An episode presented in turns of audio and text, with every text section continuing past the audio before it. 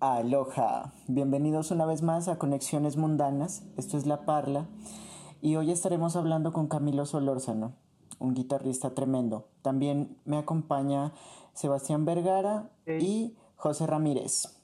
¿Qué más? Buenas, ¿Cómo están? Hola. Sí, buenas, ¿todo bien? ¿Cómo vas? ¿Qué andas? Todo bien. Bueno, les cuento. Eh, Camilo Solórzano es un joven guitarrista bogotano. A sus 13 años se inició en el mundo de las seis cuerdas con el blues y el punk rock. Actualmente posee una producción como solista y es parte de la prometedora banda de rock Psicosis, así como miembro de otros proyectos con temáticas y estilos musicales diferentes, tales como SCG Beats y colaboraciones con más músicos de la escena en la capital. De nuevo los saludo. Aloha. Eh, Camilo, no sé, ahí te voto la primera pregunta. ¿Quién es Camilo Solórzano? Cuéntanos, cuéntanos de ti. Bueno, pues sí, tal como dice mi reseña, digamos, eh, yo empecé a los 13 años a tocar guitarra. Antes de tocar, antes de tocar guitarra yo jugaba videojuegos como putas, yo solo, solo jugaba solo jugaba y no hacía tareas por jugar. Típico. Se nota mucho, se nota mucho la influencia en la música, mucho. A lo bien. En, series, también se nota mucho el color en series, como la música de Digimon. De hecho, le iba a preguntar. A lo bien, pues. sin embargo, siga todo bien. Qué pena ahí meter la cuchara más adelante. no, no me preocupen, todo bien. Dale. Eh, entonces, nada, eh, mi progreso fue, digamos, muy, porque a mí, yo llegaba al colegio a tocar, a tocar, solo a tocar, bro. Yo quería, una vez que descubrí los power chords, eh, para tocar Green Day, yo era feliz, yo 24-7 tocando guitarra, esa vaina. Y desde ahí me enamoré como del punk rock. Y me traté de aprender muchas, muchas canciones que podía de Green Day, exclusivamente de Green Day. Y luego bueno, poco a poco fui descubriendo como estos monstruos así, tipo Paul Gilbert, tipo Andy Timmons también, tipo, eh, bueno, el clásico Satriani, Abbey no lo exploré tanto, y, y, muchos otros que luego vinieron, como Marcos Fogli y demás, ya más contemporáneos, más para acá, y ahorita más para acá, exacto. Y ahorita me enamoré, fue de la, de la última oleada más o menos de metal progresivo y la escena progresiva en general. Ahorita, ahorita vos cuántos años tienes, Cami? Ahorita tengo 21 años. Llega eh, en unos seis meses por ahí. Seis, en medio año ya más o menos cumplo mis 22. Eh, ¿Qué más? Eso, me enamoré de esa escena y desde ahí como que me dio por, uy, quiero aprender a tocar así, quiero aprender a sonar como esos manes. Pliny eh, escucha, eh, Jakub Siteki también, y escucha, eh, Segunda vez que se habla de Pliny en este programa. Segunda. time. sí, Pliny. ¿Quién más? Aaron Intervals también. Este. Y en general, Nick Johnston también, una influencia Uf, Nick Johnston, brutal. Eh, por ahí, por ahí, bueno, tu álbum, He hecho en casa, o sea, de la casa a sus manos, de la casa a sus manos. Contanos, contanos cómo fue el proceso de, desde que surgió esa, esa, esa idea de, de decir, ok, bueno, quiero un álbum y lo quiero ya. Ok, listo. Eh, eh, contanos, contanos cómo fue toda esa onda. Bueno, yo resulta que estaba más o menos era el segundo semestre que yo estaba cursando, 2018, y más o menos era noviembre. Yo había empezado, yo había, no, yo había empezado a componer un par de temas, pero... Estaba despechado. Ah, el, gran impulsor del artista, pero no creo que no, no estaba del todo despechado. Em, empecé a, hacer un temita sin considerar que iba a ser nada, un EP, Y un día, más o menos a fin de año, tipo diciembre eso, se me ocurrió subir un estado diciendo, ay, me gustaría subir un EP como a 15 mil pesos, ¿qué les parece? No sé qué. Y desde ahí como que ya le hice más fijo y bueno, lo fui haciendo a lo largo del otro año, 2019, enero, febrero, marzo, abril, mayo, etcétera, y ya yo estaba pensando que me estaba demorando mucho en sacar eso, entonces me, me puse la meta de vamos a dejarlo primera semana de agosto. Y la primera semana de agosto me comprometí como a sacar eso como pueda, como pueda. Si ya no me gustó algo de la mezcla, yo ya estaba en esa, en esa etapa de mastering, dentro de lo que sé de mastering, yo ya estaba en esa etapa final y ya era muy tarde como para arreglar algunas cosas. Y, eh, ya que... Ajá. No, pues dime. Pilla que, o sea, para hacer un álbum súper casero es un álbum absurdamente bien logrado. Yo me ponía a escuchar y decía, parce, el tono de esa guitarra es impresionante. Eh, por ahí, Joselito, tenía que preguntarte algo, pero pero, pero en fin, eh, me parece que hay cosas súper, súper coquetas dentro de, dentro de ese disco. Puedo escuchar como muchas influencias, como, como desde Kiko Laureiro hasta vainas de Petrucci, eh, hasta vainas como, como ya de otra onda. Y hasta, hasta por ahí hay una cumbia en, en, en un pedacito de un tema. Entonces es como bien interesante cómo logras eh, tu sonido a partir de todas tus influencias. Ya en, este programa, en, este programa hemos, hemos ya hablado un montón de las influencias y lo importantes que son dentro del producto que sacamos. Y, y parce, o sea, eh, se escuchan como, como cosas como, ok, este man los estudió lo, hizo la tarea y los estudió. y, hiciste tu papeleo anoche, Wasowski.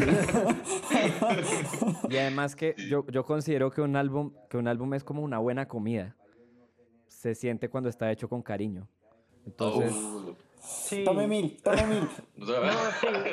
No, y otra cosa que yo quiero recalcar es toda la, la influencia. A mí me gustaría preguntarte sobre el proceso creativo. O sea, a pesar de que eh, eh, te estamos echando muchas flores en el lado de la producción, me gustaría conocer sobre tu lado, tu, proceso creativo. O sea, me pareció muy interesante porque, como decía, mencionaba Mateo, se encuentran muchas influencias y no solamente de, de guitarristas virtuosos, sino encontramos también, pues como mencionaba al inicio, por ejemplo, yo no sé si tú alguna vez viste la música de Digimon, el, por ejemplo, las, los opening, o sea, tiene pura entrada de opening de Digimon o de esas series de cuando uno era pequeño.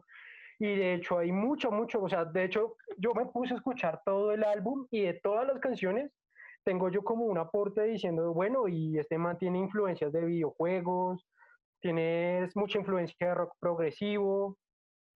Eh, de hecho, hay un tema, eh, el intro, el intro, el intro que eh, aparece, me, me, pareció muy chistoso porque me pareció un tema el inicio de un tema de Bon Jovi. Y de hecho, o sea, y, y, y, la maduración del tema suena muy Disney por los giros melódicos que, te oh. tornas a hacer en la guitarra. Entonces, me gustaría preguntarte sobre ese proceso creativo eh, que, que, empleas. Y, es que, a que, o sea, escuchan el tema, la gente... ¿Cómo compones? sí, quiero o sea, la gente que, que, que escucha el tema, tiene el privilegio de escuchar este tema, van a encontrar muchos, muchos lenguajes. Y eso como compositor y arreglista, eso es sencillísimo. Wow. Uy, bueno, pues ya te la respondo, ¿no? Eh, sí, no, y eso me agrada, porque yo como para ese eh, eh, prácticamente, pues sí, yo, yo como me crié con Disney, de pronto inconscientemente terminé metiendo eso porque no lo tenía presente todo el tiempo. Realmente yo tenía más presente como, uy, quiero sonar a la nueva ola. Uy, eh, las cosas de Pliny a veces son tan bien conectadas que, que, me, que me perturba como... De hecho, de hecho me sonaba, esos giros me sonaban como un toque como... Hay algunas partes del álbum que suenan más como un toque Sean, como que le metió unas armonías ahí, vamos a mezclar esto aquí como a ver qué pasa cuando le meto así, aumento todas las cuartas posibles. Sí, sobre todo fue de, más bien de Pliny, no tanto Sean, pero Cuadra, ellos son parte de eso, sí, es verdad. Y, y bueno, lo que te decía, de que sí, de pronto metí cosas que seguro estructuralmente Disney hace mucho en sus canciones, seguramente.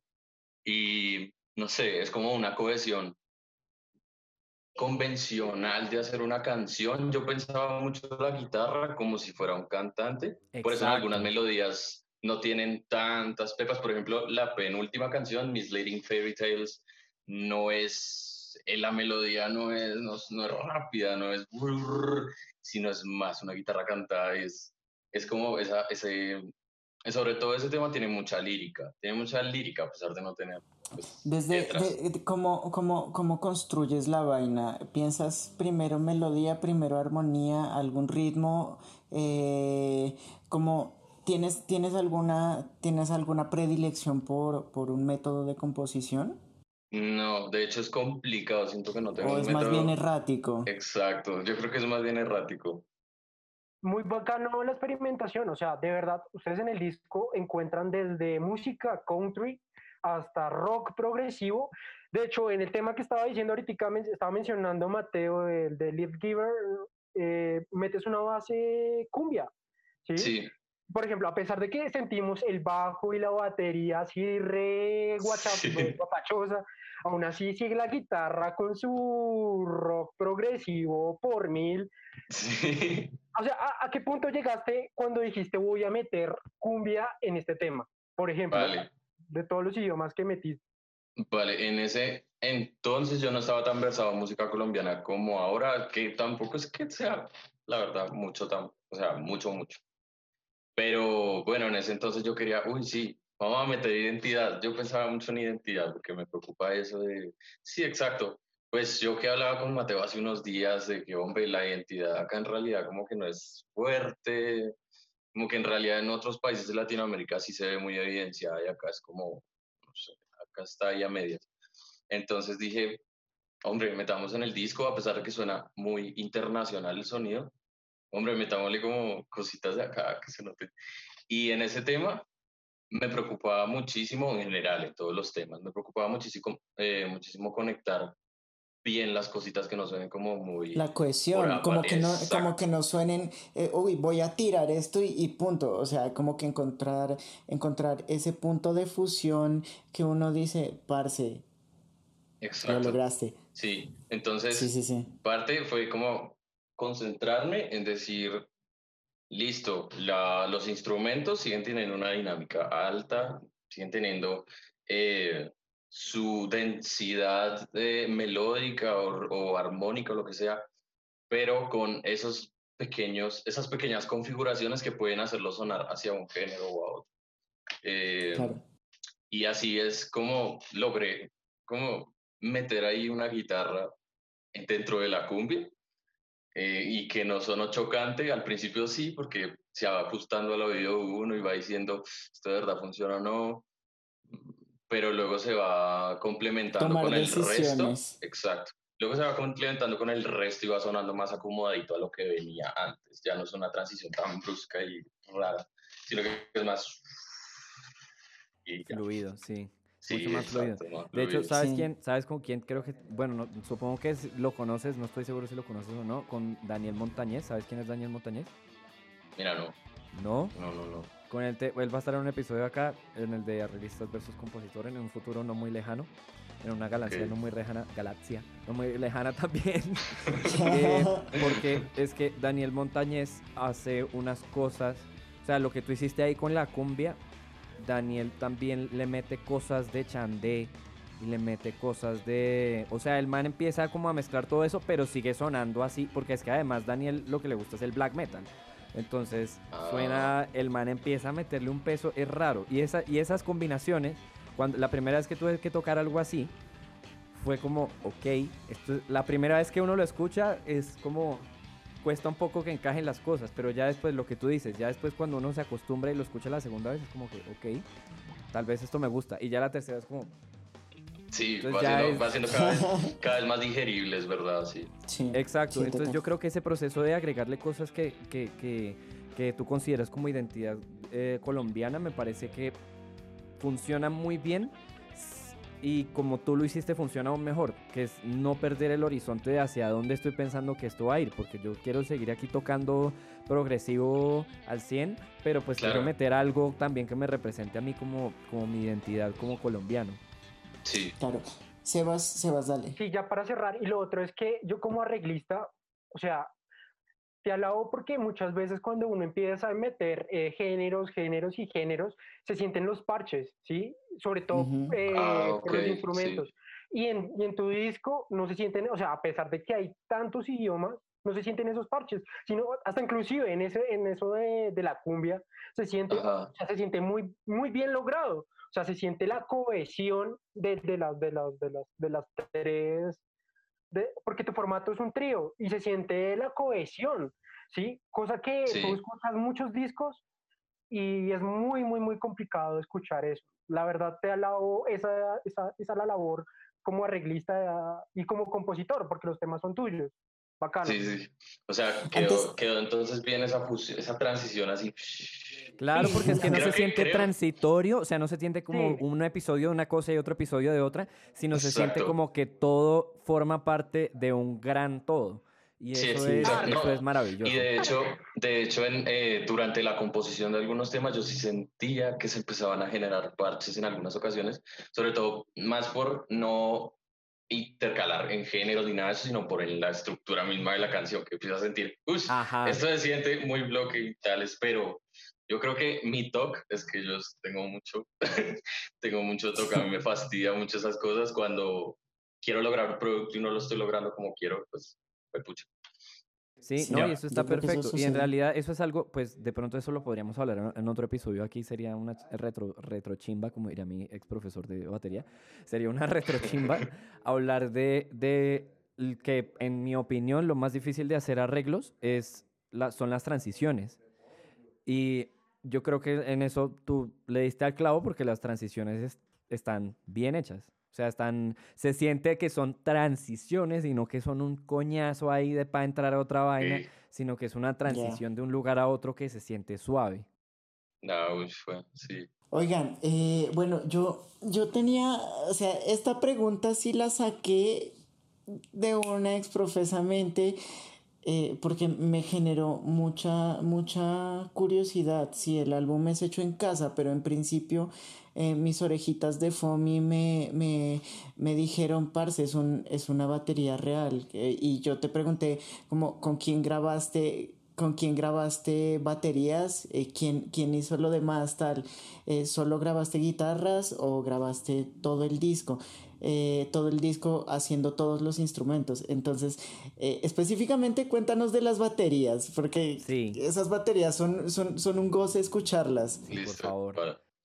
Bueno, pues lo de las baterías a veces es casi que lo primero que programo. Eh, son programadas y, y son, no son tocadas, a pesar de que aquí hay un kit electrónico que se puede conectar y toda la vuelta, yo no tengo la habilidad técnica para tocar pues las baterías que programé. Yo las secuencié a mouse, teclado, utilización del copia y pega y moviéndolo otra vez para que quedara diferente, identificando dónde podría ir un fil y entonces le armo el fil con el mouse. Básicamente estoy pintando la batería ahí.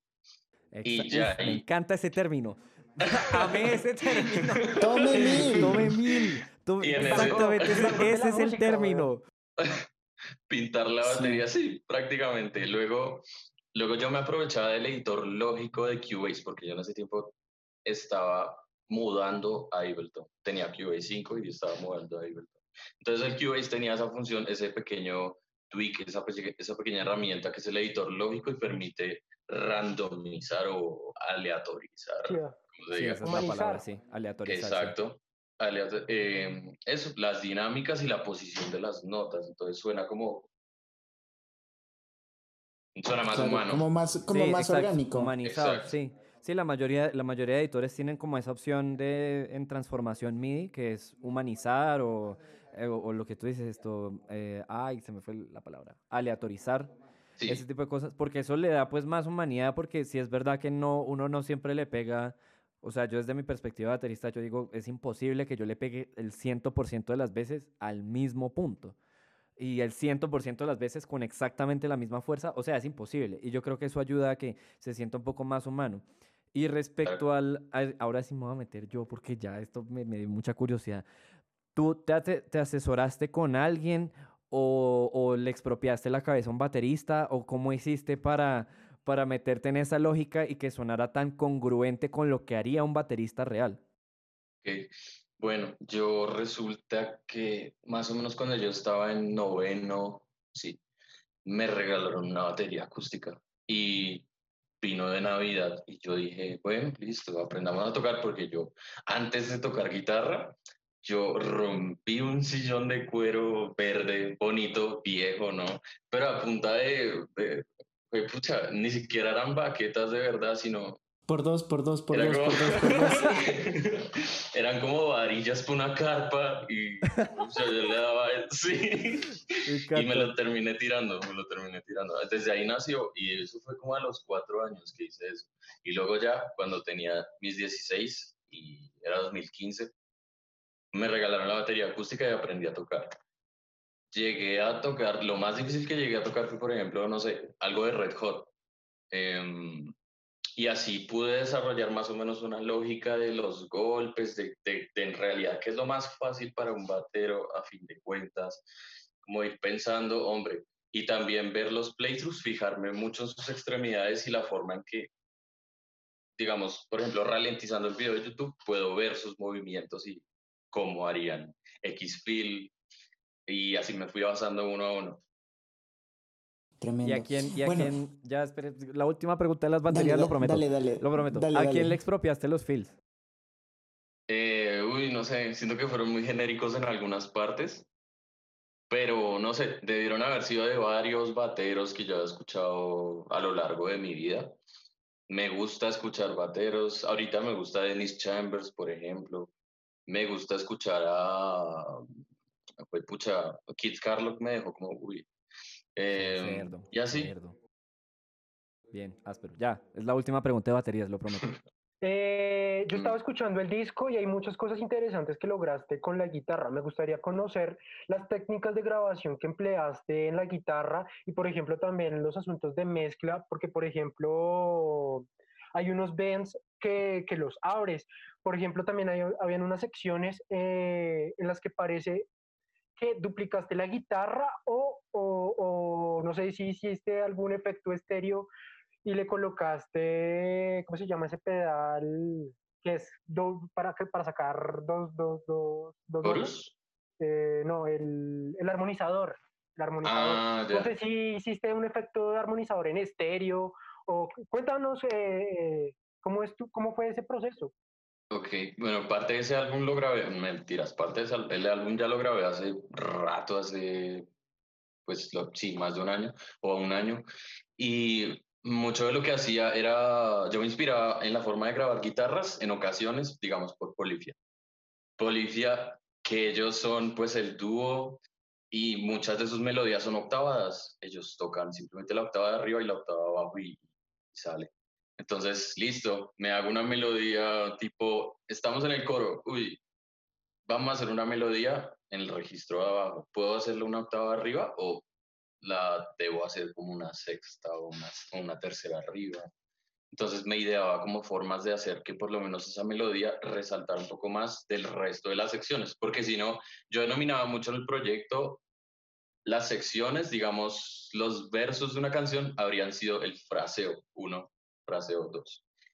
Entonces, quería que ese hook o ese coro, mal llamado coro en una canción, pues destacara por algo en las guitarras, que la melodía tuviese alguna especie de fuerza y eso.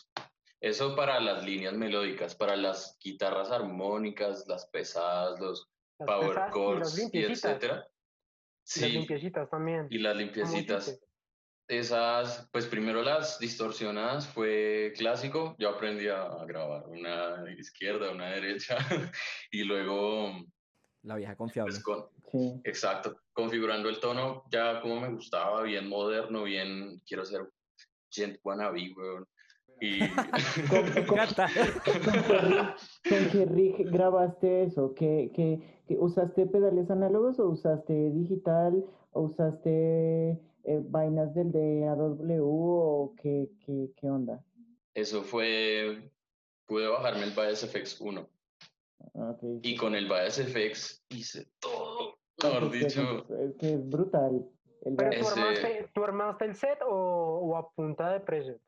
No, eh, bueno, se puede, partir, se puede partir de presets y uno ir configurando y quitando pedales que no le gusten o cambiando la cabina y eso, como tú sabes, pero eh, yo guardaba pues mis presets, ¿no?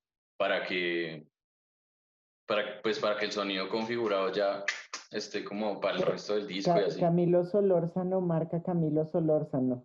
Oye, ¿y cómo es tu, configura, cómo es tu, tu, configuración? O sea, por ejemplo, ¿qué, qué amplificador usas y, y, qué pedales usas en vivo? Ok, bueno, en vivo es una vaina diferente porque en vivo sí ha sido más con psicosis, pero digamos no he invertido tanto en un rig análogo, por lo tanto, pues ahorita tengo un OCD de full tone eh, como overdrive. brutal. Y, ese fue un canje, de hecho, ese fue un canje con un señor, un amigo de mi papá, porque yo tenía un pedal de slash, un, un de slash, pero que no me gustaba nada, no me gustaba nada porque los controles de volumen son fastidiosos, que no sé qué. Yo quería, yo quería el wah limpiecito, el clásico de Dunlop, y lo canjeé el de slash por un OCD, que, wow. Pero bien. Claro. ¿Y qué otra vaina? Pues un booster, luego, luego conseguí un booster baratico, es de Toner, lo tengo por acá. Maravilloso. Sí, mostrar las cosas. Pues es el nombre. Bueno, va a salir al revés. Yo tengo un mini Pero... Ah, el mini was lo mejor para ahorrar espacio. Yo tengo ese el gordo, el ladrillo. pero. Pero, pero sí. Pero igual el feeling es como diferente. Claro, es un sonido diferente y digamos no puedo emular del todo bien eh, al, digamos, a mis composiciones y al tono como lo quiero, así en metacho, bien pesado, pero a la vez clarito y crispy. Um, Crisp, sí. Pero una vez, una vez en un ensayo de psicosis salió como, como una especie de, uy, listo, vamos a poner el Marshall con poquita ganancia.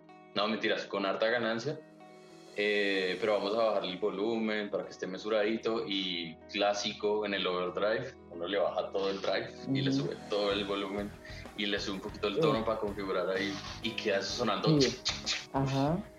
Ven, y una última pregunta, una última pregunta y ya dejo de joder con las guitarras porque no, antes. Es que estamos, fan, es que estamos fangirleando, marica. Estamos fangirleando demasiado. Yo quiero que me cuentes sobre qué guitarra usas. O sea, ¿Eso es una Ibanez o qué, qué, tipo de guitarra usas? Los ¿Las pastillas? Eh, ¿Humbucker o qué? ¿Cómo es la cuestión? Bueno, eh, tengo acá, bueno, con que grabé. Para referencia visual. fue más exacto, sí las tengo acá. Esta fue, pues esta es mi guitarra de batalla, ¿no? Es una, ah, como pueden ver acá, si se logra ver bien, es una DIN. Eso es lo último ah. que le quedó, eso es lo último que le quedó de Dean, porque imagínense. la escuela. sí. No tiene ni logo, ¿no? Y nada, esas pastillas son de fábrica, yo nunca las he cambiado. Eso uno, pues madre, yo logro hacer ese ese que sonar como pueda. Y, y lo otro, bueno, las otras guitarras que tengo, que también usé la Ibanez, pues si quieren, pues se las, se las muestro. Ya, esta la usé para trémolos y vainas así. Uf, eh, guitarrota. Sí, la verdad, la verdad es mi, es mi bebé. Es la Ibañez, sí. Una Ibañez es Prestige, entonces fue pucha, súper feliz, súper estable y todo. Y la usé para los temas más locos, con las guitarras más... Todo eso. Sí. Me encanta la demostración. Una maravilla. ¿Qué más? ¿Qué más? ¿El bajo, no, ¿El bajo tú también lo grabaste? ¿El bajo lo grabaste completo en el tema o buscaste bajista? No, eso también lo grabé completo. Eh, yo, no me, yo no sé, alguien me dijo, uy, bueno, la verdad no, de verdad no parece un guitarrista tocando bajo, sino que sí parece un bajista. Eso, pues sí le metí empeño. Exacto. Exacto, hay mucha gente que lo ve, es verdad. Era lo, que era lo que les decía, o sea, un álbum es como una buena comida. Usted ve, se siente cuando le meten cariño. No, y es que se nota cuando un guitarro toca abajo, güey. Sí, sí, sí. Se, nota mucho. Se nota La forma en la que, en la que toca, o sea, como coge los o sea, como toca, como coge las, en las, como coloca los dedos, eso uno, y lo otro, la ecualización, ese, ese sonido. Brillantoso, sí brillantoso, guitarroso. Sí. Claro, y tú lo hiciste sonar eh, chimba. Podría decirles. No, eh, de hecho, podría tener uno mejor. No tengo el apropiado para el estilo del disco. Es un Squire. Es, no, no, ni eso. Es un Ivan Gio activo. Pero, no, güey. La verdad, los bajos. La, pero tenía la gran ventaja de que es activo. Eso es una gran ventaja cuando está grabando uno de ese tipo de estilos. Sí, pero por, por otro lado, no. Yo no sé si es porque las cuerdas ya están muy viejas o algo. Pero es en parte que no brilla un carajo brilla muy poquito. Por ejemplo, bajos como Dingwall y como los, como los más recientes, pues es, contrastes escalados y toda la vuelta, esos son más apropiados para tocar esto porque son más brillantes y toda la vuelta. Eh, me acuerdo en Jam Session allá hay como un, no me acuerdo, un ESP o un LTD, algo así. Eh, uy, es brillante, y yo diría, esto es perfecto para tocar esa vaina. y no, acá este, este es más para tocar, pues, chao, lucecito, jazz, etc. Es muy opaco, es muy opaco. Listo, ok. Eh, bueno, ya, ya se nos va acabando un poco el tiempo eh, y quisiera eh, proponer una dinámica.